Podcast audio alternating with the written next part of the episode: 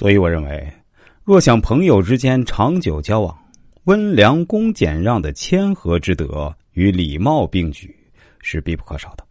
不过，朋友之间倘太重视礼让，自贬而崇人，则恐怕更加糟糕。所以，朋友间的交往要恰如其分，不强交，不苟绝，不面欲以求亲，不逾越以合流。其关系的处理，恐怕用得上这么一副对联：大着肚皮容物，立定脚跟做人。即君子为人，和而不留；小事和大事不留。朋友之间，在非原则问题上，应谦和礼让，宽厚仁慈，多点糊涂。但在大是大非面前，则应保持清醒，不能一团和气。见不义不善之举，应组织正治；如力不至此，应做到不助之。如果明明知道有人在行不义不善之事，却因他是长辈、上司、朋友，即默而容之，这就是一种很自私的趋避。有时候立定了脚跟做人，的确是会冒风险的。也可能会受到暂时的委屈，被别人不理解，但是这种公正的品德最终会赢得人们尊敬的。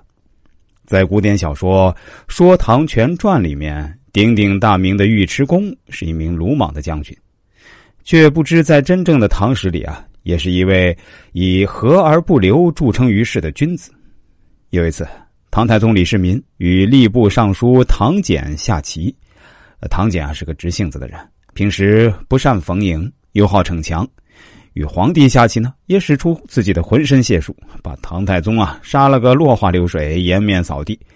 那唐太宗心中大怒，想起他平时种种的不敬，更是无法抑制自己，立即下令贬唐俭为潭州刺史。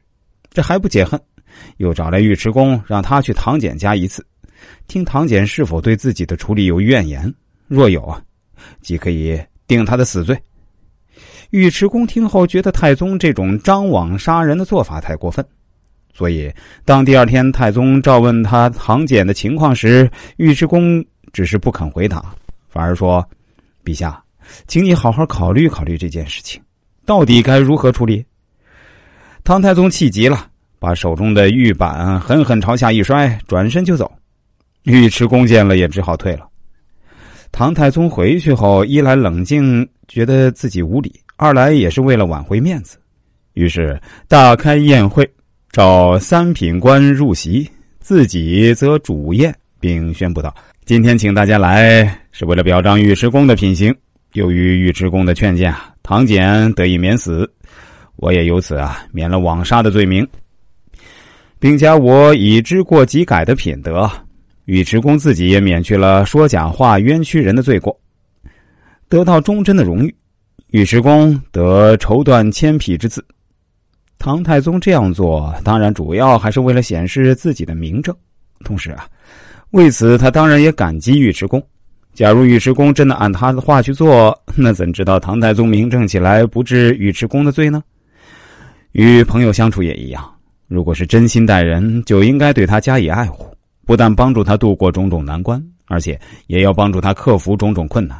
天长日久。朋友们自然会了解你的为人和品格。